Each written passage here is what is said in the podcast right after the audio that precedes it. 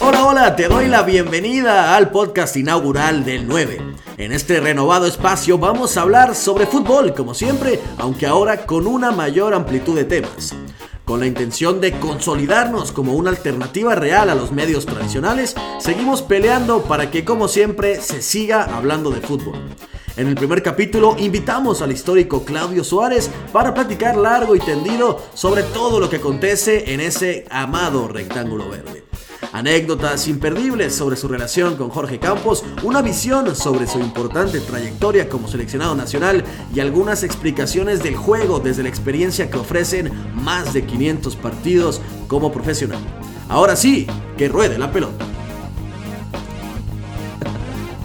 como lateral, ¿no? O como central. No, no, inicié de delantero, centro delantero, con Pumas. Debuté de centro delantero y luego ya Miguel Mejía Barón era en ese entonces el entrenador. Y luego me puso como una especie de comodín, jugaba todas las posiciones menos de portero. Y ya me afiancé como central. Era tan productivo que me dijeron, vente para atrás, mejor a defender. Es un tema de lectura de juego también, ¿no? ¿Cómo lo sí, sí, sí, sí, sí, claro. O sea, la, el, el saber leer el juego, ¿no? La, el parado del equipo, todo eso, pues este. Y aparte, como te digo, inicié como delantero, entonces, pues eso se me facilitó, ¿no? El saber ya qué es lo que iba a hacer el delantero, ¿no? Más o menos intuir, ¿no? Decís, pues es que se va a mover así y, este, y eso me, me ayudó muchísimo.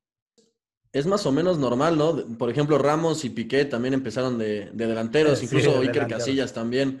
O sea, yo creo que primero eh, sabes por dónde, sabes de dónde atacar y sabes a, dónde picar y después ya sabes un poquito cómo contener mejor, ¿no? Está interesante ese tema.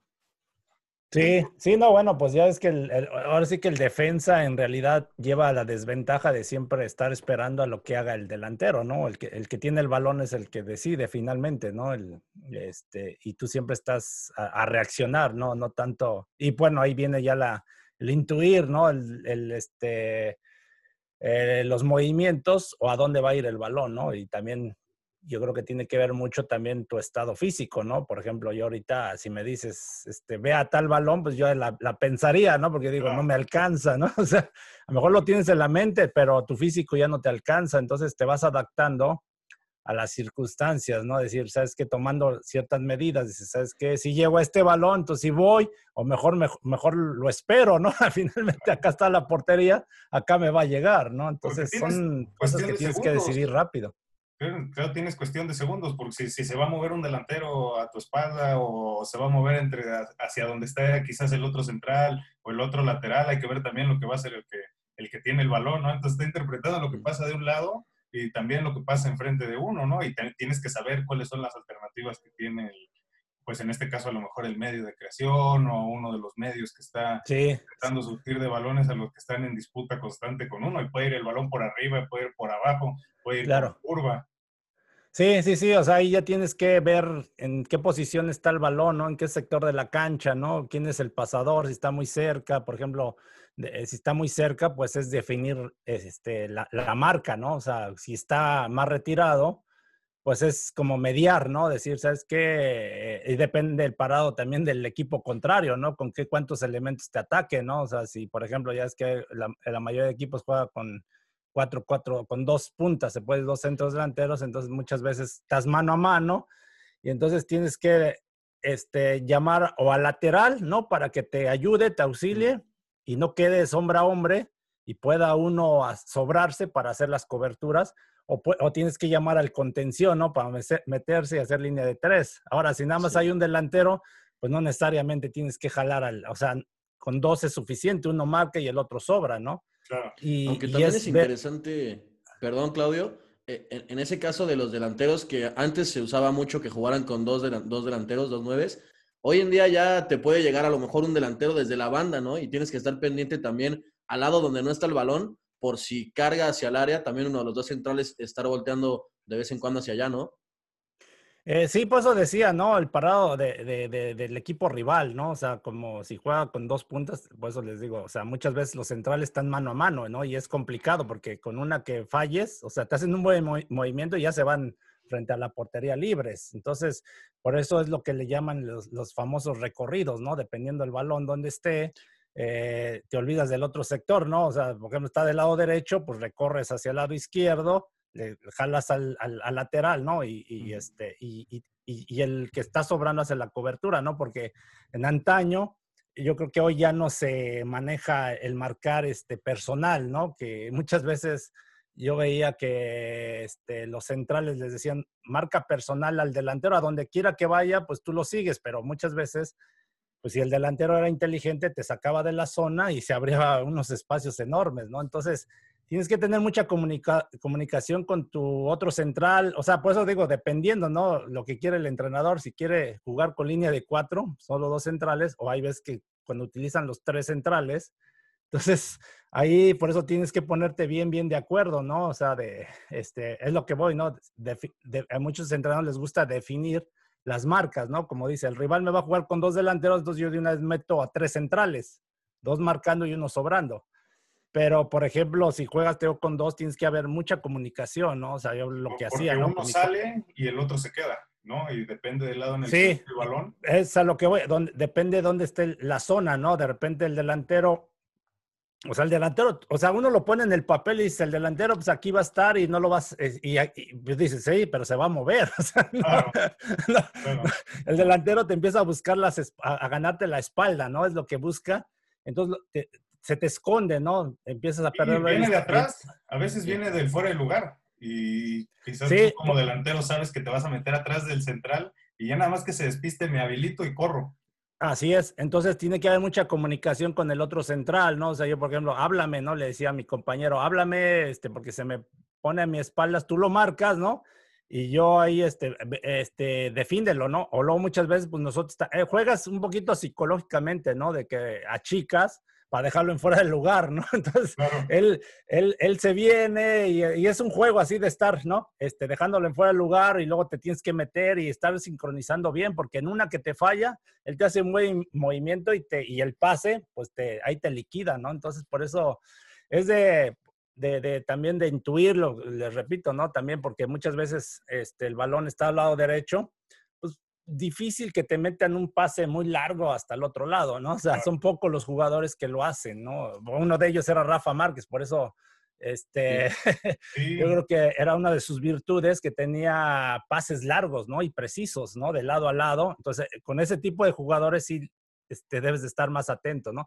Pero los recorridos, finalmente, en el trayecto del balón, si tú recorres rápido, pues en teoría tienes que llegar, ¿no? Entonces es estar así constantemente. Y, esa es la, bueno, la función del central, ¿no? De estar hablando, de estar, este, eh, pues sincronizando prácticamente a todos, ¿no? Oye, y hacia el otro lado, ya que yo tengo el balón, porque imagínate, uno de repente, como te digo, de repente lo ponen el domingo de central, y bueno, defiendo, defiendo, y de repente el portero me da el balón, ¿y ahora qué hago? cómo voy sacando a mi equipo, ¿no? ¿Cómo vamos echándolos hacia adelante? Porque muchos equipos, ahora quizás menos en el fútbol moderno, te dejan que los centrales tengan el balón. Hasta se cambió a la regla del saque de meta por, por las presiones altas. Pero en el caso en el que, el, que el rival elija, pues los voy a presionar, voy a dejar que se salgan, incluso luego dejan que los centrales sean los que tengan el balón, pues ¿cómo vamos echando el equipo hacia adelante? Sí, bueno, son estrategias, ¿no? Que el entrenador lógico analiza, ¿no? Con qué rival te, vas a enfrentar, ¿no? Y hay de todo, ¿no? Hay este, centrales como uno, ¿no? Troncos que no sabes. no, bueno, que no, que te cuesta, a algunos les cuesta mucho trabajo sacar el balón limpiamente, ¿no? Decimos, ¿no? O sea, cuando el entrenador le gusta salir jugando desde atrás, ¿no? Que ahora muchos entrenadores lo practican, aparte la regla ya cambió, ¿no? Ahora a mí se me hace más fácil, ¿no? Porque antes tenías que abrirte, a salirte del área, ¿no? Por la regla. Entonces, en lo que te mandaba el pase el, portero, ¿no? Y te llegaba el balón, ya tenías la presión encima. Ahora, aquí en cortito juegas y entonces como que atraes al, rival, si te presiona, entonces tienes que eh, saber eh, el movimiento que te hace el lateral, los medios, en dado caso que tienes el equipo encima, pues es saltar la línea, ¿no? Buscar a los delanteros porque el espacio se abre ahí atrás, ¿no? Entonces es, pero bueno, se, dice fácil, pero hay que, o sea, porque tiene, tiene que ver mucho el control de balón, el, este, los movimientos sincronizados, o sea, porque uno lo puede poner en el pizarrón fácil, pero ya en la práctica, pues luego de repente no tienes un buen control, no pasas bien, y entonces te empieza a complicar, ¿no? Entonces te tienes que adaptar a los jugadores que tienes, ¿no? O sea, y el, y el rival también te dice, ¿sabes qué? Por ejemplo, los esperamos a tres cuartos, ¿no? O sea, te damos la salida libremente y entonces las instrucciones están que los delanteros dicen, ¿sabes qué? Deja salir a tal central, ¿no? O a tal lateral, porque tiene menos manejo de balón, o sea, se le complica. Este, entonces, como que lo invitas, lo invitas, ¿no? Y ya, ya cuando ves en cierto, en cierto sector o una, una señal, ¿no? De que presionas, entonces ahí, ¡pum! Y entonces ahí es cuando a lo mejor los obligas a cometer errores, ¿no? A mí me pasaba que era curioso que el, el, el entrenador me mandaba a marcar a mí. o sea, porque pues yo, la verdad, una de, mis virtudes era salir bien con el balón, ¿no? Y lo conducía y, este, y hacía el dos contra uno, ¿no? O sea, buscaba, eh, les hacía mucho daño, entonces el entrenador decía, le decía al párate con él y deja que salga el otro, ¿no? O sea, pero son estrategias que busca ahí los entrenadores, ¿no? Que dicen, pues sabes que este es el bueno, este es más o menos, y bueno, pues finalmente son este ya depende de cada entrenador, te esperan a media cancha o como les decía, ¿no? te aprietan desde la salida. Y de la disponibilidad que hay en el, en el plantel y el equipo, los compañeros, ¿no? Porque fíjate, justo estábamos hablando en este tema de aquella selección, creo que además para mi generación es nuestra selección favorita de México, que es la del 98 porque número uno, traen creo que el mejor uniforme de la historia de la selección mexicana. la del este calendario azteca, ¿no? Claro, que creo que es la mejor representación que hemos tenido como de nuestro país. Y además era un equipo que era realmente de la Liga Mexicana. O sea, a todos estos jugadores, si yo no mal recuerdo, creo que ninguno jugaba en Europa. Si acaso Campos jugaba en Estados Unidos, creo. Eh, pero mm. todos, todos estaban aquí en la liga, pues García Aspe, este, estaba Cuauhtémoc, estaba Peláez. Luis eh, Hernández. Entonces, ¿crees que eso haya sido diferente? Lo, pregunto desde un, desde un lado como fijándome luego en los equipos que, por ejemplo, no se refuerzan como Tottenham, que llegó a la final de la Champions sin haberse reforzado. Yo creo que porque se hizo un grupo muy fuerte. Y bueno, hay varios casos de equipos que no se refuerzan y llegan un poco más alto de lo que tenían planteo. Quizás creo que lo de México era que era un equipo muy unido y que además jugaban cada semana uno con el otro, si no en el mismo equipo, pues, pues creo que eso es lo que lo hacía diferente, ¿no? Sí, la verdad era una muy buena selección. O sea, ahora que ustedes me están preguntando, me pongo a analizar y sí, tienen toda la razón. Creo que ninguno jugaba en, este, en el exterior como hoy en día, ¿no? Hay muchos jugadores que, qué bueno, ¿no? O sea, y que ojalá y sigan saliendo, ¿no? Porque eso ayuda a crecer al fútbol mexicano, ¿no? y a la selección. Eh, yo creo que a lo mejor ustedes no vieron la del 94 y del 93 cuando llegamos a la final de contra Argentina, pero yo creo que de ahí empezó ah, el crecimiento, ¿no? O sea, eh, porque creo que no teníamos tanta experiencia internacional y el hecho de empezar a participar en Copas Américas y, y bueno, indudablemente los mundiales, eliminatorias, pues eso nos fue ayudando.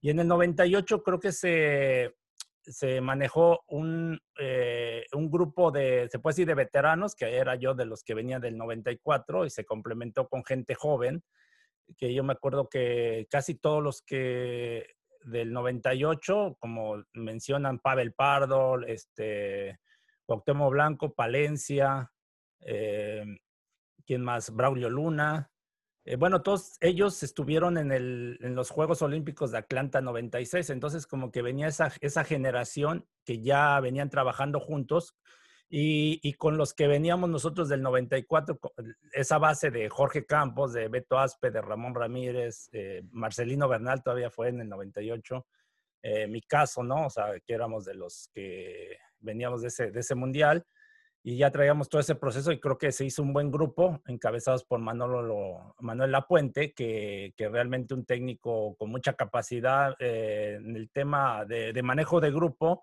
y motivacional y el trabajo de cancha creo que no lo, no lo, eh, lo puso muy claro, ¿no? O sea, de cómo jugar. O sea, por, por, ejemplo, Manolo Lapuente, a él no le gustaba salir jugando desde atrás, ¿no? En un principio. De hecho, hubo ahí un choque entre nosotros que traíamos ese tipo, esas o sea, esos, conceptos, o sea, no malas costumbres, sino esos conceptos. Y, y, este, y llegamos a un acuerdo, ¿no? Y Manolo entendió perfectamente que, la, realidad es en base a, lo que te vas a enfrentar, a las características también del jugador mexicano, ¿no? Porque también nosotros no somos ni, o sea, ni tan rápidos, ni tan fuertes, o sea... Ni altos. Ni altos, o sea, yo creo que Para jugar contra, eh, o sea, Holanda, que sí. más alto es imposible. Sí, y de hecho jugamos ahí unos partidos de preparación, me acuerdo, contra Noruega, que nos metió 5, 5-2 o algo así. Allá Noruega y contra Irlanda, y bueno, pues, y bueno, ya traíamos partidos atrás, más atrás, ¿no? Que es lo que le decíamos con Manolo. Porque Manolo dirigía en ese entonces, bueno, estuvo dirigiendo al Necaxa, ¿no? Entonces Necaxa, no se acuerdan, tenía más o menos este, esos conceptos de tirar el balón y, y, ganarla en el juego aéreo, el rebote, y tenía buenos jugadores y les daba resultado. Acá le decíamos, profe, es que la tiramos y ya no nos la regresan, o sea, no la ganamos ni arriba. Entonces, yo creo que son cosas que, que como entrenador o este, te, debes de adaptar, ¿no? O sea, y, creo que eh, eh, nos adaptamos bien todos, buen grupo, entendimos a lo que queríamos jugar y, y, no abusábamos tampoco, ¿eh? Porque tocábamos, veíamos cuando el rival nos presionaba esto, entonces tienes que tener diferentes variantes. El, gol, tan solo el gol que le metemos a Holanda en el último segundo, se puede decir, bueno, que mete Luis Hernández, pues viene de, en parte de, de, estar atento en que ya va a terminar el juego, ¿no? Porque me acuerdo que Jorge, era un saque de banda a favor nuestro, este saque de meta, perdón, y Jorge Campos me la da a mí, ¿no? Inmediatamente, eh, rápido, rápido, y yo en serio, busco a Ricardo Peláez a tirar el tiro, el pelotazo, pero buscándola, ¿eh? y se combina que él la gana por arriba y Luis Hernández va y presiona y, le gana al defensor, ¿no? Mm. Pues mete el 2 a 2 y entonces lo que decimos, cómo se combina ese talento, esas ganas y, y, el, y el, saber jugar, ¿no? En el, en el momento, ¿no? O sea, por eso decía, no es tanto de salir jugando, sino también era de la, viveza, ¿no? Sí, porque muchas veces creo que eso, eso es muy importante, a veces incluso en esas instancias, este, como creo que el mejor exponente reciente es Alexander Arnold con su corner en, las semifinales contra el Barcelona. Pero sí, que los agarra dormidos, ¿no? Es una sensibilidad diferente y justamente yo lo estaba comentando con algunos compañeros este, y, con algunos de mis alumnos eh, de fútbol que eso, que, que, eso es no, es, no es que lo hayan preparado en la semana, quizás lo estuvieron preparando, pero es un tema de que uno se puede dar cuenta cuando remata, cuando remata creo que es Origi, que todos los de Liverpool ya estaban activos cuando viene el balón en el, el, área y los del Barcelona cuando el balón entra apenas están volteando. Entonces es un tema de estar más rápido, más vivo y más dentro en el juego. Claro, y yo creo que es algo que Jurgen Klopp les transmite a los jugadores, ¿no? Que les dice, o sea, yo, bueno, veo que los tiene, que estén metidos intensos en todo momento, ¿no? Y parece que sí les había comentado. Aquí. Entonces, sí, sí, los tienen todos convencidos también de, o sea, yo creo que eso es algo que no se valora tanto desde afuera, desde el, mundo del periodismo, no se valora tanto cómo puede influir una persona en 25, ¿no? Porque cada uno puede tener sus motivaciones, sus enojos, eh, sus su ganas de jugar y aún así eh, logra convencerlos, ¿no? Y, como dices, Origi, un jugador que era suplentísimo, ¿no? Y que logra implicarlo con base en, ese discurso también. Y con el hambre que tienen de ganar, o sea, porque ellos, o sea, es, es que también tienes que creer en que vas a anotar, ¿no? No puedes uno, como, como repetimos a veces, no puedes ni pegarle al arco con, con, esta mentalidad de no va a entrar, ni pegarle con la mentalidad, pues la voy a volar, ¿no? O sea, uno tiene que creer, la voy a meter, porque si no, pues nunca vas a llegar al gol. Sí, no, tienes que ir convencido indudablemente, ¿no? Y es lo que se les dice a todo, ¿no? No nada más a los delanteros, ¿no? Que vayas con mucha decisión, ¿no? A rematar. Por ejemplo, yo, pues, este, afortunadamente, eh, a pesar de que jugué muchos años como defensa, pero metía goles, ¿no? Porque, y, y, y el defensa tiene pocas oportunidades de poder, este, concretar porque este, pues nada más es cuando vas a en las jugadas a en táctica fija, ¿no? A balón parado y ahí es que tienes que ir con ese convencimiento, ¿no? De, de, de, buscar ganarla. Eh, y el delantero, pues tiene esa, esa, mentalidad, pero sí tiene que ver mucho el tema del entrenador, ¿no? El entrenador es fundamental, el, el convencer a, todos, ¿no? Y, el trabajo también, o sea, porque no nada más es de, hablar, ¿no? Sino de trabajarlo, o sea, de, transmitir este, tus, tus, ideas, ¿no? De cómo, quieres jugar, ¿no? Por eso, por eso el ejemplo del, del Liverpool, ¿no? Cómo ha sido un equipo tan exitoso los últimos años eh, porque, bueno, yo no veo que cambien mucho su formación, por ejemplo, 4-3-3 y, siempre saliendo con casi con la misma intensidad. Ahorita acaban, perdieron un partido importante, pero contra el Arsenal, pero bueno, finalmente eh, tú ves casi la mayoría de partidos con la misma idea, con la misma intensidad, ¿no? Y ya lo tienen bien definido, este, de cómo van a salir, ¿no? O sea, no es un equipo que sale a especular, ¿no? O sea, es de los equipos que desde que el primer minuto ya te está presionando, ¿no? En la salida. Y atrás tiene jugadores, pues la la verdad, como de los mejores del mundo, ¿no? El central, este... Bandai, ¿no? O sea, que es impresionante, ¿no? La verdad que atrás también es un equipo bien trabajado, se ve, ¿no? O sea, incluso en la portería me acuerdo que les hacía falta un portero, ¿no? Porque estaban sufriendo y Allison se adaptó muy bien y, la verdad, pues un equipo muy fuerte, ¿no? Y, y, eso es a lo que me refiero. Y hay épocas, ¿no? Hay equipos que, pues, como fueron alguna vez el Barcelona también, ¿no? Que dominaba mucho su sistema, pero hoy en día, pues vemos que los cambios creo que les ha afectado mucho. En términos de, Claudio, justamente, perdón, Robert, de, de, dale, dale de épocas, ahorita agarrándome un poquito de justamente eso, pues, ¿qué, qué, cómo ves a, a, nuestros Pumas? Ahora sí que el equipo que, si bien antes pasaba de ser como de, los, de las grandes canteras, quizás durante un tiempo hubo un, un vacío. ¿Qué, ¿Qué, tú como alguien que justamente, a ver, saliste de qué equipo de Pumas, qué mentalidad, qué, qué, qué buscaban y crees que eso ahorita esté todavía en, en el equipo? Pues mira, eh, bueno, yo te hablo de los noventas, que fue donde, cuando me tocó a mí estar en Pumas. Yo llegué en 1988 a Pumas. Yo, yo la, prácticamente, yo no fui de la escuela realmente de Pumas, ¿no? O sea, yo vine del barrio, se puede decir. O sea, yo llegué a la, a la edad de 18 años, yo no traía un proceso de, inferiores, se puede decir. Este, llegué en ese entonces a la categoría del tercer equipo, ¿no? Antes era, se manejaba reserva central, reserva profesional y el primer equipo, ¿no? Ahora ya está la sub-15, sub-17, sub-20. Pero bueno, la, la, este, la filosofía de Pumas era este, trabajar bajo algunos conceptos, o sea, prácticamente todos se trabajan en los mismos conceptos, misma formación se utilizaba desde el primer equipo hasta las fuerzas básicas. Entonces, cuando tú ibas, eh, te iban subiendo, pues no se te hacía extraño, ¿no? O sea, realmente ya ibas trabajado con, este, lógico, dependiendo las edades, es este, como se, se manejaba. aparte, yo creo que había también gente muy capaz, grandes maestros, grandes entrenadores, que, que incluso también era un proceso de darles la oportunidad, ¿no? Yo te, digo, cuando yo llego estaba Héctor Sanabria, era el entrenador, el principal eh, del, primer equipo. Y luego Miguel Mejía Barón, se va Miguel Mejía Barón, lo de, este, toma el equipo Tuca, o sea, casi siempre gente eh, de, de, de este, identificada con el club, ¿no?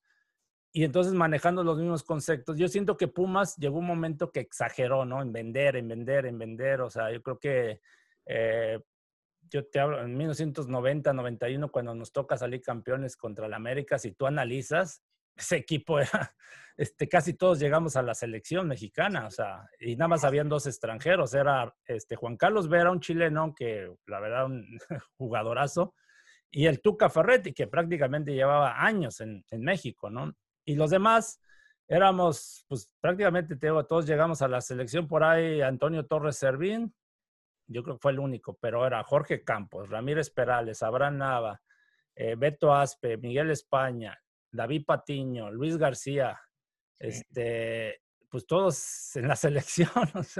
Entonces, pero yo siento que exageraron, empezó a salir gente, también entrenadores, y bueno, ha habido bajas, altas. El, último torneo pues, que, ganaron, pues bueno, fue con Memo Vázquez, ¿no? Que también gente de, la universidad.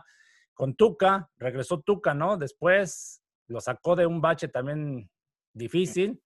lo puso otra vez, lo, hizo campeón, se quedó Memo Vázquez, con Memo salieron campeones y de ahí pues han altibajos, ¿no? O sea, yo no sé, se habla de trabajar de fuerzas básicas, pero no sé, la verdad si realmente eh, lo estén haciendo como antes, porque si te das cuenta, no hay un, un jugador que tú digas, este es base de la selección. O sea, tengo del 93, me acuerdo en las eliminatorias para el Mundial del 94, pues éramos, yo creo que éramos nueve, hay este, nueve jugadores de extracción Pumas.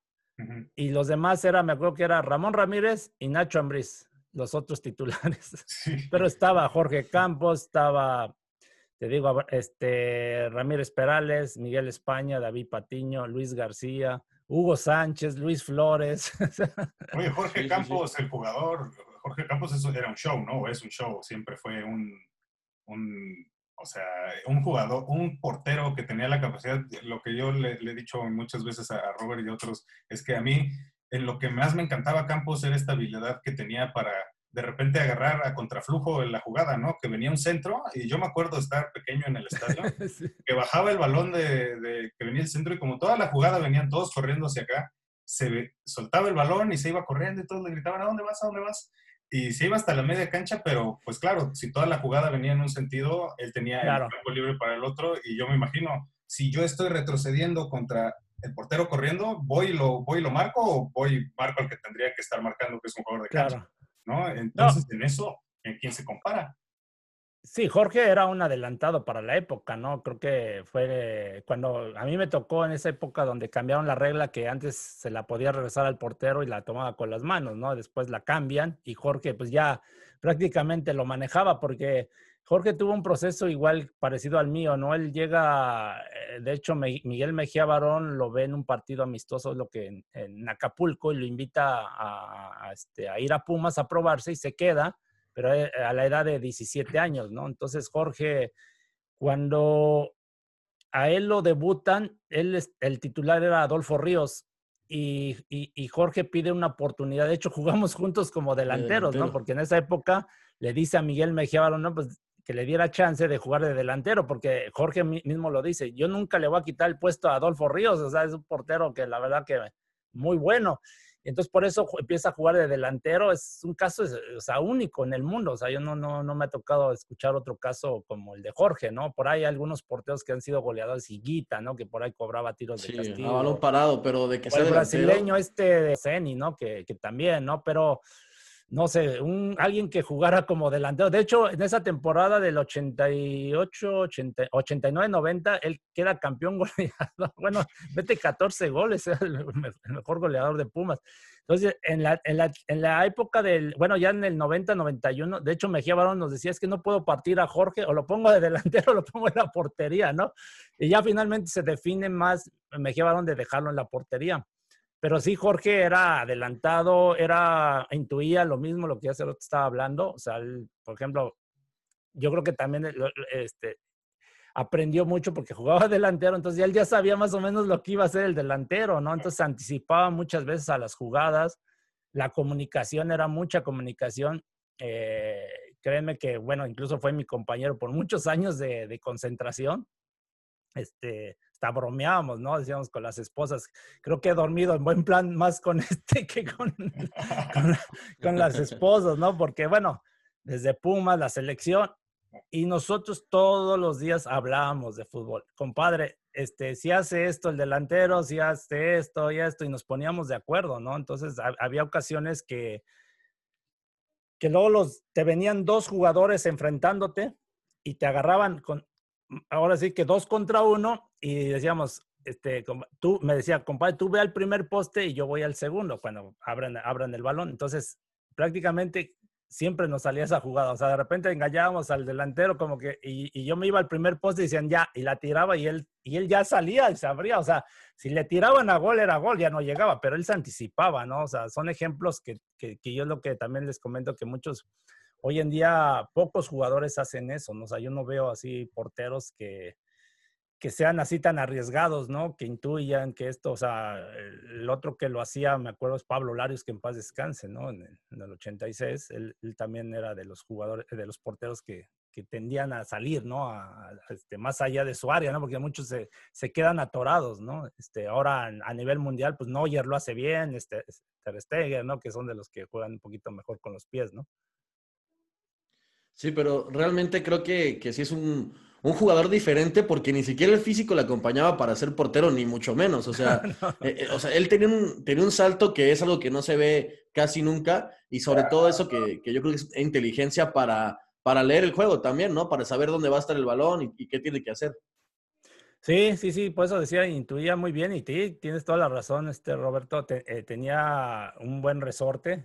Jorge, de, hecho, no sé si notaban él en la fotografía de grupo siempre se paraba arriba de un balón y arriba al lado de nosotros, ¿no? Decía, déjame para que me vean alto, por lo menos ahorita, este, apantallar un poquito al rival, pero no, no, pues este, realmente mucho tuvo que ver su intuición, ¿no? Su viveza para jugar, este, eh, para poder destacar, ¿no? Aparte, pues, un gran atajador, ¿no? Yo me acuerdo algunas este, atajadas espectaculares eh, de hecho, fue considerado en algún tiempo el mejor tercer portero del mundo, ¿no? Entonces, yo creo que para mí Jorge fue, para mí es el mejor que, ha tenido México, ¿no?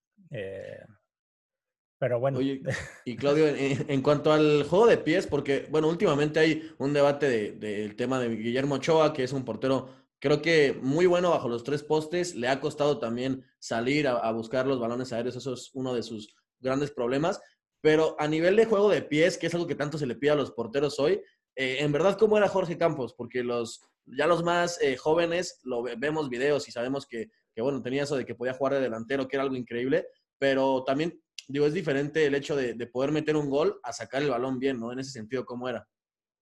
Sí, eh, no, era buenísimo, o sea, jugando con los pies, este, lo único que no, sus carencias, se puede decir, es que no tenía eh, fuerza, pase largo, ¿no? O sea, de hecho, él la llegaba más lejos y hasta lo bromeamos con la mano, ¿no? La, llegaba más allá de media cancha, o sea, o sea, yo cuando jugaba de lateral derecho, este, de hecho, cuando veía que él ya la tenía aquí, yo salía disparado, ¿no? Y porque me decía, ¿no? Te la voy a poner adelante de media cancha. Le dije, no, no la llegas.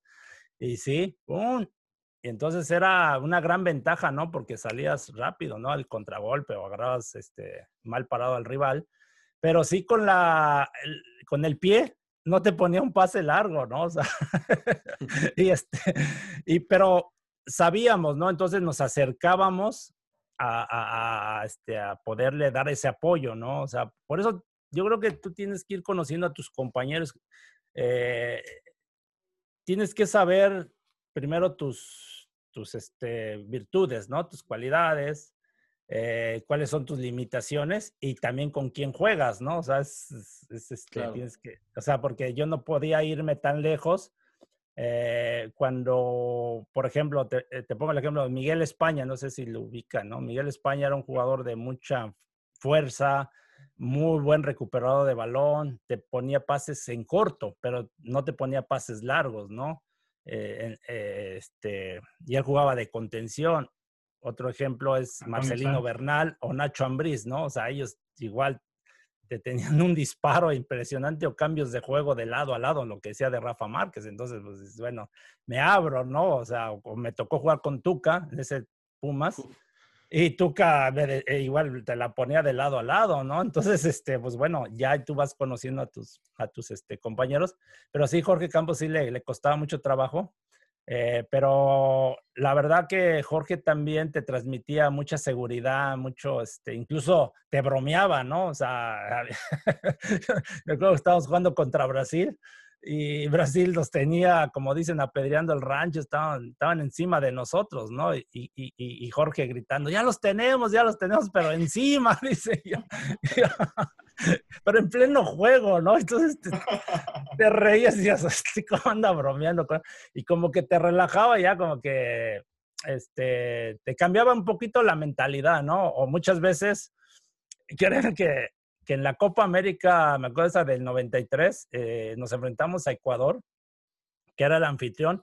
Y Alex Aguinaga, cuando este, de jugador, eh, era uno de los este, delanteros más complicados cuando te presionaba, porque muchos delanteros luego este, van, te presionan, pero como no tienen esas características de defender, se entrega, ¿no? Entonces los driblas o se siguen, o como Miguel Mejía decía, no vayas como toro, como toro, ¿no? O sea, como torito, este, ve y, y Aguinaga iba y te, te fintaba y, y, se paraba. Entonces, eh, cuando estábamos jugando contra Ecuador, eh, a Jorge muchas veces fue y lo presionó y, Jorge lo, lo, quiere driblar y, entonces ahí como que le, se hacía bolas y luego nos la daba a Ramírez Perales o a mí y nos decía, no, no le saques y te la daba encima de él y te, gritaba, órale, no, no, seas miedoso, tómala. Y luego yo se la regalaba, órale, y así como que bromeábamos pero afortunadamente lo hacíamos bien, ¿no? Y salíamos jugando, pero este, con Ale, eh, Alex Aguinaga eh, sí era complicado. De hecho, bueno, a mí me tocó con, jugando con Pumas y contra Necaxa. Eh, uno de mis, creo que fue el único error que cometí de querer driblar y me quitó el balón y fue gol, ¿no? O sea, y yo de ahí se me quedó grabado, entonces ya dije, no, este, tengo que estar muy seguro para driblar y si no, pues jugar a la segura, ¿no? De ahí, este, porque era muy complicado, Alex. Ese, ese partido del, del 99 creo que no solamente ha sido el mejor momento de la vida de muchos que hemos seguido a, a, la selección mexicana, pero pues sí, yo tengo la sensación de que México suele ganarle a Brasil. O sea, no, no sé qué es lo que pasa. Tengo una teoría que es la de que para el mexicano el brasileño es como el mejor. ¿no? Entonces, cuando nos enfrentamos a Brasil, siento que el mexicano saca lo mejor de la mentalidad de a mí no me, va, a mí no me van a decir quién es el mejor y yo creo que y tengo la certeza de que le podemos ganar. Y creo que contra Brasil casi siempre, salvo quizás en el, en el Mundial que nos acaban de echar, eh, casi siempre les ganamos. Eh, tú le ganaste varias veces a Brasil. Sí, me tocó, pues bueno, partidos importantes, ¿no? Uno de los importantes fue, como dice, el 99, la Copa Confederaciones, o sea, es el, así que el único trofeo importante que tiene México en la selección mayor, ¿no? Porque yo sé, en los Juegos Olímpicos de, de perdón, de Londres, pues ya es que igual en la final le gana a México, ¿no? A Brasil, en la Sub-17. Eh, nos tocó ganarle precisamente acá en Los Ángeles, California, un, igual una final de Copa Oro, que Brasil fue invitado y y bueno, yo, yo creo que en el momento nosotros igual, ¿no? O sea, nos poníamos de acuerdo, decíamos, es que con el entrenador, ¿no? Cuando le ganamos acá, en el, era Bora Milotino, es el entrenador. Entonces, eh, por ejemplo, me acuerdo en la charla técnica, eh, Bora nos daba mucha apertura, ¿no? Entonces, eh, por ejemplo, él nos decía, no, pues vamos a esperar a Brasil, ¿no? lo que les decía, tres cuartos o hasta tirarnos este, a media cancha, ¿no? A esperarlos. Y nosotros dijimos, no, no, no, no, no, creo que eh, tenemos la confianza de irlos a apretar y, o sea, jugarle al tú por tú. Y bueno, ya y finalmente fue la decisión de todos, ¿no? Decir, ¿sabes qué? Vamos a salir a, a jugarle al tú por tú, a presionarlos. Aparte, me acuerdo que eh, llovió, este, entonces también es un factor ahí medio complicado cuando está la cancha mojada, aparte el, hecho de apretar al rival cuando está inundada, se puede decir la cancha, pues es más complicado salir de atrás, ¿no? Entonces, bueno, todo eso, pues bueno, nos dio resultado, ganamos 2 a 0. Y lo mismo pasó en la final de la Copa Confederaciones, ¿no? Este, si, si ustedes este, recuerdan, pues fue de muchos goles, ¿no? 4-3. y anulados también hubo. Sí, yo no se acuerda, eh, bueno, a Manolo Lapuente muchos, este, eh, gente lo, lo, tacha de defensivo y si analizan ustedes la alineación, pues era gente, éramos pues prácticamente todos, este, en la alineación gente a la ofensiva, ¿no? O sea, estaba, de hecho, bueno, Campos, Carmona, eh, Ramón Ramírez, Rafa Márquez siguió en la defensa y luego Pavel Pardo, Villa, Cuauhtémoc, este, Palencia, Bundis y Cepeda. Pero hasta Rafa Márquez y yo nos íbamos al ataque, ¿no? O sea, cuando había oportunidad, había el espacio, íbamos y, este, íbamos al ataque, ¿no? De hecho, en, el cuarto gol, un golazo que cuando Cuauhtémoc la jala y engaña a Dida, ¿no? Que era el portero. Este, sale de una jugada de Rafa Márquez, ¿no? Que ahí ellos se cometen un error y el contragolpe y todo, pero la verdad que, que pues sí se nos daban los partidos contra Brasil, aunque también sí nos tocó lógico perder algunos, sobre todo también en Copa América, ¿no? O sea, eh, estaba pareja, pero siempre se nos ha dado con, contra Brasil. Oye, Claudio, para, para, ir finalizando y cerrando, ahora Robert nos, nos, explicará un poco más sobre cómo es la MLS moderna, que él, él está más familiarizado con, con, esta versión del MLS, pero tú cuando llegaste no era así, ¿o sí?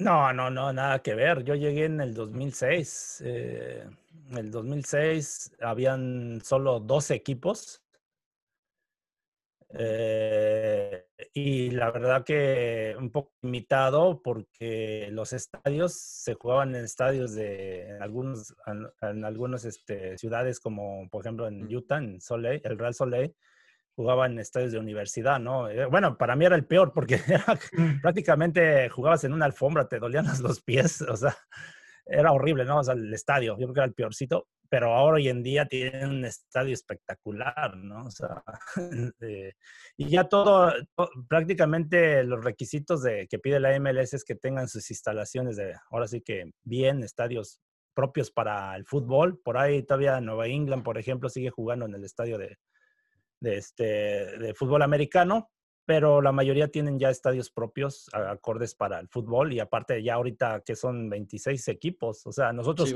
yo decía, pues nos enfrentamos como 10 veces, ¿no? O sea, te enfrentabas con este, bueno, yo vine para Chivas USA con Galaxy como 10 veces, ¿no?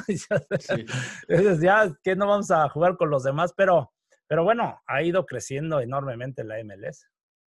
Sí, yo creo que tiene algunas limitantes todavía el tema del calendario, ¿no? Que, hace que no puedan competir tan fácil en Conca Champions.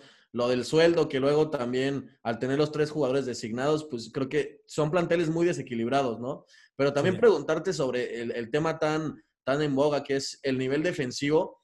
Hay que entender también el pasado de la MLS y de la NASL, que básicamente era, otro tipo de fútbol, ¿no? Con, con shootouts, con desempate, con cosas que, que son muy de Estados Unidos entonces, eh, ¿cómo ha evolucionado? A ti te tocó, como ya decías, en Chivas USA y, un central que, bueno, creo que puede, eh, eh, con tu experiencia y tu calidad, llevar toda una línea defensiva, ¿no? Entonces, ¿cómo, cómo hacer que los jugadores ganen esa, esa sensibilidad que de, la, que hablábamos?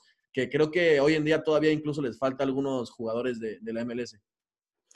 Sí, sí, me tocó bueno, no me tocó los shootouts, o sea, los famosos shootouts. a Jorge Campos. Jorge Campos fue, de hecho, uno de los pioneros, ¿no? De la MLS, porque empezó en 1995, después del Mundial 94.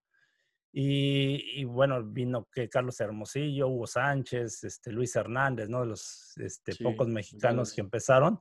Ya nosotros fue otra época, ¿no? Como decía, en 2006 empezaron a llegar más jugadores mexicanos y jugadores internacionales, que yo creo que eso también ha ayudado, pero sí tienes toda la razón, Roberto, en, yo también lo considero de que es muy desproporcionado el, dar, al tener tres, cuatro jugadores franquicia y que pagues mucho dinero por ellos y, y, y, tienes jugadores con un bajo salario, ¿no? Y que no están todavía incluso preparados al 100% como para jugar profesionalmente, porque sí, a mí me tocó y me desesperaba, ¿eh? O sea, cuando yo justo salí jugando o, o, de repente me, me, frustraba, ¿no? Que le daba el pase a un compañero y luego cuando veía, no, pues que es de universidad y, que, y ciertas reglas que no entendía, ¿no? Que decía, no, pues de repente esos cambios que lo siguen haciendo, ¿no? De repente de que te encontrabas de compañero a alguien y a la semana ya, estás ya estabas jugando en contra de él, ¿no? Que decías, no, pues ya es que lo cambiaron porque no sé qué.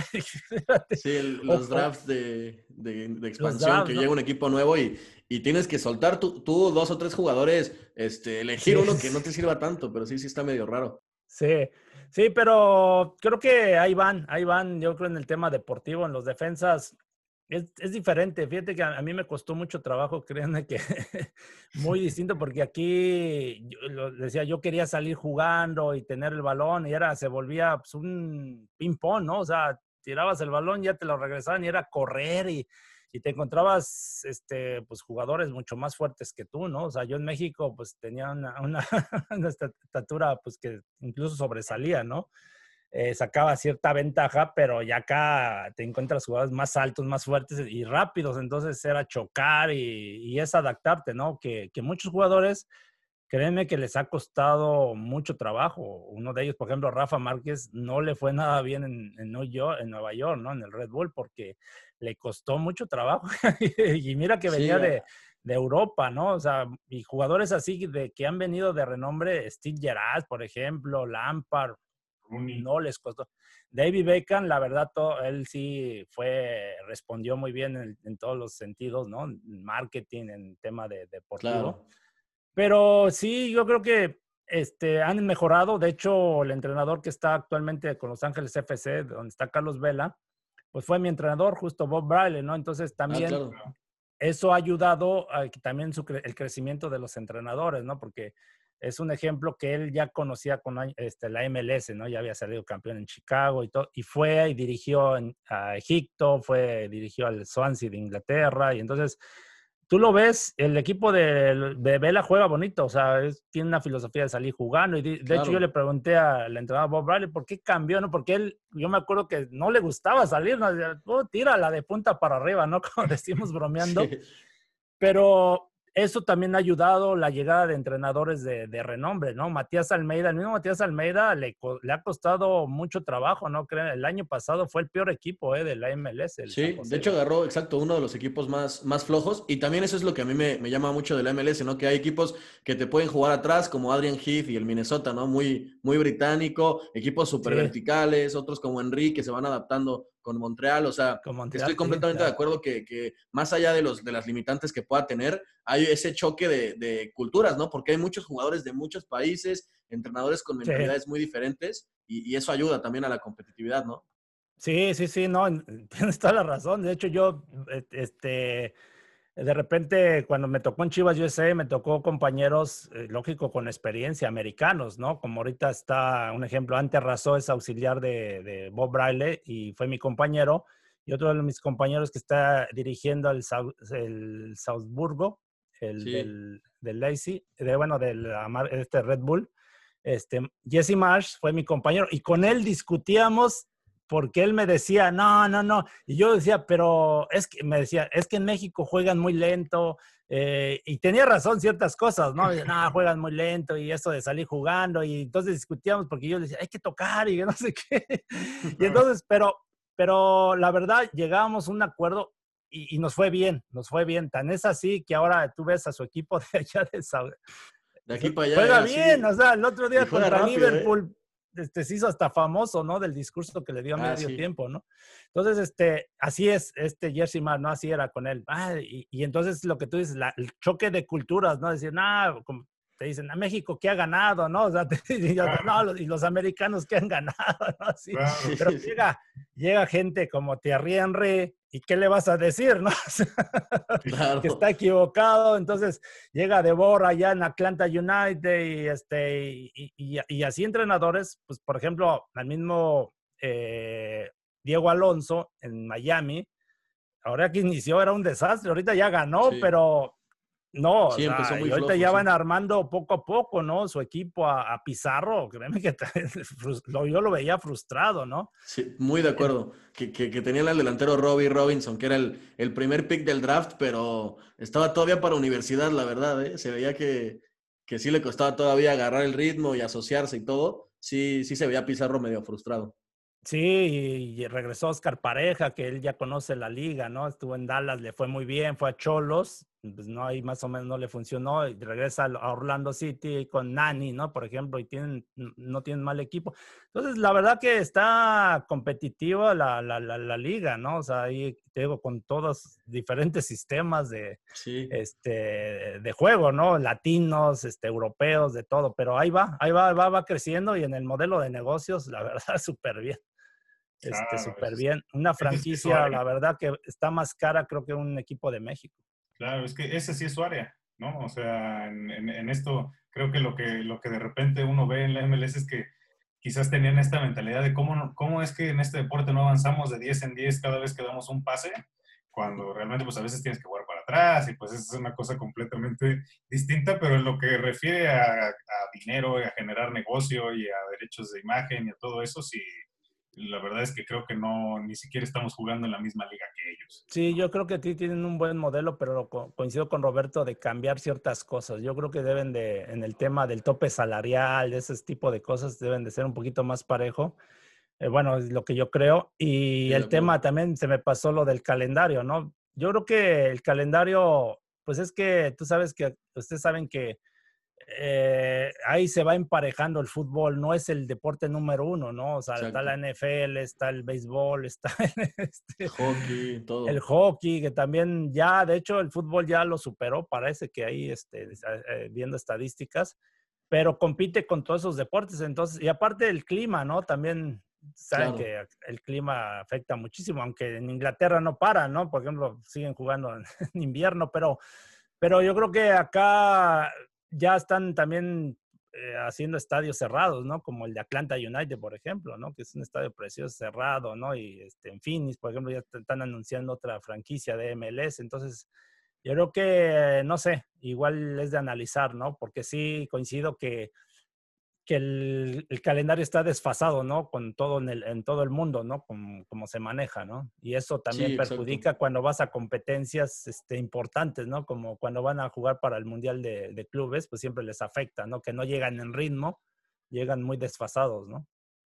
Sí, les cuesta competir en la, en la Coca Champions, o bueno, en la CONCACAF Liga Campeones, que también es eh, el único momento en el que pueden competir directo. Ahora ya va a estar la Leagues Cup, hay otros torneos que, que Campeones Cup también para intentar foguearse contra equipos mexicanos, que yo creo que ahí ambos ganan. También a, nivel mercadotécnico, pues gana México, a nivel futbolístico gana Estados Unidos, pero yo sí creo que en los próximos años eh, vamos a crecer muy, muy de la mano en, en tema de competencias.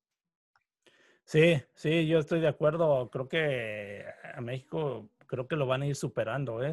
porque están ya trayendo también jugadores que, que, no nada más vienen para retirarse, ¿no? O sea, jugadores que están en buen momento, aparte, eh, pues por lo que se paga, ¿no? O sea, se paga mucho más que en México, ¿no? Entonces ahora están anunciando a Pipita Higuaín para Miami, ¿no? Entonces, pues así siguen llegando, ¿no? Jugadores de buen cartel y que sigue llamando la atención, ¿no? El mismo Chicharito Hernández, ¿no? Que ahorita con Galaxy le costó mucho trabajo. Sí, pero bueno, ahí va el equipo, ya empezó a ganar y, parece que pues ahí va levantando ¿no? con Barros Esqueloto, que también Barros Esqueloto, que, y él jugó acá en la MLS, de hecho nos tocó enfrentarnos él en Columbus, que le fue bien, conoce la MLS y acá en Galaxy le, le, le ha costado, ¿eh? Sí, también ha tenido que jugar un poquito más a, contragolpear, ¿no? Por, por, la velocidad de los extremos y todo.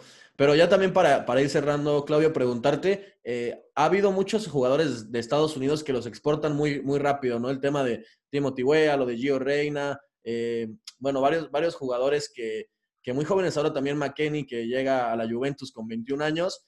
¿Crees que el camino para llegar a dar un escalón más en mundiales y en tema de de competir contra las potencias es ese, el, de llevar jóvenes a, Europa o se pueden formar desde aquí, consolidarse y luego ya llegar allá? Pues yo creo que es de, analizar, ¿no? O sea, de si te llevas a un joven y, a, Europa y, realmente va a tener esas oportunidades para crecer, pues yo creo que estoy de acuerdo de llevárselos, ¿no? Porque puede pasar como Diego Lainez, ¿no? En México que te lo llevas y que ya era aparentemente una realidad en América, ¿no? Fue campeón y la verdad tuvo un excelente torneo. Llega el Betis y en el Betis pues prácticamente no juega, entonces yo creo que ahí se frena su proceso, ¿no? De, crecimiento. Pero bueno, los ejemplos que dices de Estados Unidos, ¿no? El, mejor ejemplo es este Pulisic, ¿no? Por ejemplo, se fue muy joven, ahorita en el Chelsea es el mejor jugador que tiene Estados Unidos, este Davis, ¿no? Bueno, el canadiense, aunque es canadiense, pero créeme que este, de repente no voltean a ver a la MLS en México, ¿no? Y yo me acuerdo hasta en la Liga de Campeones y jugó contra Tigres y todo. Y yo te digo porque también estamos trabajando en una agencia de representación de jugadores con mi hijo y, hay, y es con un compañero justo de Chivas USA. Eh, y hemos ofrecido también jugadores este, así de esa calidad como Davis, ¿no? Alfonso Davis. Y créeme que, o sea, como que tienen mal concepto en México de la MLS. O sea, todos dicen, no, es muy malísima, es malísima y todo, pero no, o sea, no todo es malo. sí, yo, ahí discuto bastante en, Twitter porque yo creo que la gente opina desde lugares comunes, ¿no? Dicen, no, es que ahí se defiende muy mal, este, los equipos están muy, muy mal hechos. O sea, hay proyectos en la MLS que son súper emocionantes, como lo de Almeida, por ejemplo. O sea, equipos que realmente te, te, te, gusta verlos, ¿no? Y son jugadores que ya decías, incluso Davis jugaba de delantero en la MLS, ¿no? sí, sí, sí, de extremo izquierdo. sí, exactamente. Eh, incluso en la derecha y como punto también lo llevaron a, meter en Vancouver.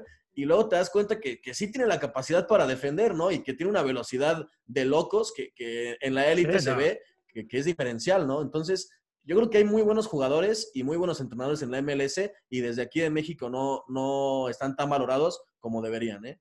Sí, no, pues de hecho ahorita en la Champions, ¿no? Lo ves en el Bayern y vuela, ¿no? Este Alfonso Davis, ¿no? Y ahorita también estaba viendo en el PSV Eindhoven un muchacho de 17 años, ¿no? Ledesma. Sí, Ledesma, bueno, Richard Ledesma. Y varios jugadores así jóvenes, ¿no? Creo que yo incluso les comento que es más fácil irse de acá de la MLS a, Europa eh, que del mismo fútbol mexicano, aunque en el fútbol mexicano ya es también atractivo para los este, europeos, ¿eh? es este, un mercado atractivo. Yo sé que muchos ya voltean a ver, voltean a ver este, a quién se pueden llevar, ¿no? Ahorita se llevan a Arteaga, ¿no? De Santos a, a Bélgica, pero, pero bueno, son de, a lo mejor es buena apuesta porque es un equipo el gen, ¿no? Es un equipo, se puede decir entre comillas, chico, pero si tiene él continuidad y juega y todo y, y lo puede observar otro equipo grande, pues yo creo que sería buena apuesta, ¿no? Pero Desgraciadamente, últimamente los jugadores mexicanos, pues, este, les ha costado mucho trabajo, ¿no? Este, poder ir a un equipo grande, ¿no? O sea, eh, si tú analizas, este, el único ahorita que tiene chance es Raúl Jiménez, pero por su edad, ¿no? A lo mejor también ese es un impedimento, ¿no? Ya tener 29 años, sabes que casi la mayoría de equipos grandes se fijan en, en, en jóvenes, ¿no? En 21, 22 años, ¿no? Con proyección. Eh, pero el otro Héctor Herrera, ¿no? En el Atlético de Madrid, pero de ahí en fuera, pues no, los demás están, pues se puede decir equipos de medio pelo, ¿no? en Europa. Sí, buscando, ¿no? La oportunidad también, sí, de, acuerdo.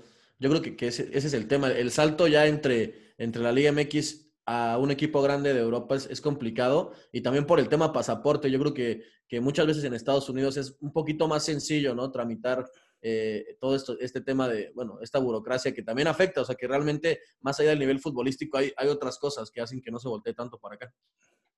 Sí, sí, así es, sí, sí, sí, pero sí sigue exportando Estados Unidos muchos jugadores, ¿no? Jóvenes y pues bueno, ahí va, ¿no? Ahí va este, de la mano con los de México, ¿no? Porque en México pues también se han ido jugadores jóvenes. Yo creo que sí, ya en la Liga Mexicana ya estamos, ya estamos empezando a sentir un poco de, rigor. Quizás yo lo comparo un poquito con cómo, cómo los aficionados del United fueron percibiendo al Manchester City, que de a poquito, me acuerdo que hay una entrevista en la que creo que son Gary Neville y Geeks o Gary Neville y Ferdinand, dicen, cada, cada temporada que pasaba sentíamos como estaban un pasitito más cerca, ¿no? Y sentíamos que todavía los íbamos a ganar, pero que ya estaban un pasito más cerca y estaban un pasito más cerca, hasta que llegó el momento en que ya supieron que eran, iba a ser un agarrón parejo y hasta que creo que ahorita ya el City pasó a que cuando el United lo enfrenta, el United dice, bueno, vamos a tener que organizarnos aquí a ver cómo no perdemos el juego, ¿no? Claudio, este, muchísimas, muchísimas gracias. Ha sido un deleite, en serio, escucharte. Y creo que para todos nosotros... gracias, gracias a ustedes, Leo y Roberto. Este, nuestro, la gente que nos sigue, nos escucha, les gusta ver como más o menos desde la cancha cómo se ve, ¿no? Esto del fútbol, porque nosotros ah, casi siempre lo vemos desde afuera, desde la caja, ¿no? Desde donde están saliendo muchas situaciones que a veces tenemos que asumir y a veces tenemos que ver cómo lo, cómo lo ingeniamos, pero ya estando en la cancha, pues claro que es, es muy diferente. Pues agradecerte en nombre de, todo el equipo de, del 9 y medio, tanto la disposición como la amabilidad y abrirte así con nosotros este, en estos temas que, que, son también de gran interés para, para nosotros que estamos en, en medio de la pelotita y pues muchísimas, muchísimas gracias. No, de qué, Leo, Roberto, un placer estar con ustedes. Gracias a su programa 9 y medio, que ahí lo, lo sigo por Twitter. ahí estamos en contacto con ustedes. Muchas felicidades. Muchas gracias. Gracias, Claudio. Un, abrazo muy fuerte y como decía Leo, eh, siempre se agradece no poder intercambiar opiniones, pasarnos un poquito el balón para conocer también cómo se vive desde adentro, ¿no? Que hay mucha gente a la que le interesa y, y esa apertura se agradece un montón. No, ¿de qué? Aquí a la orden, cuando gusten nuevamente.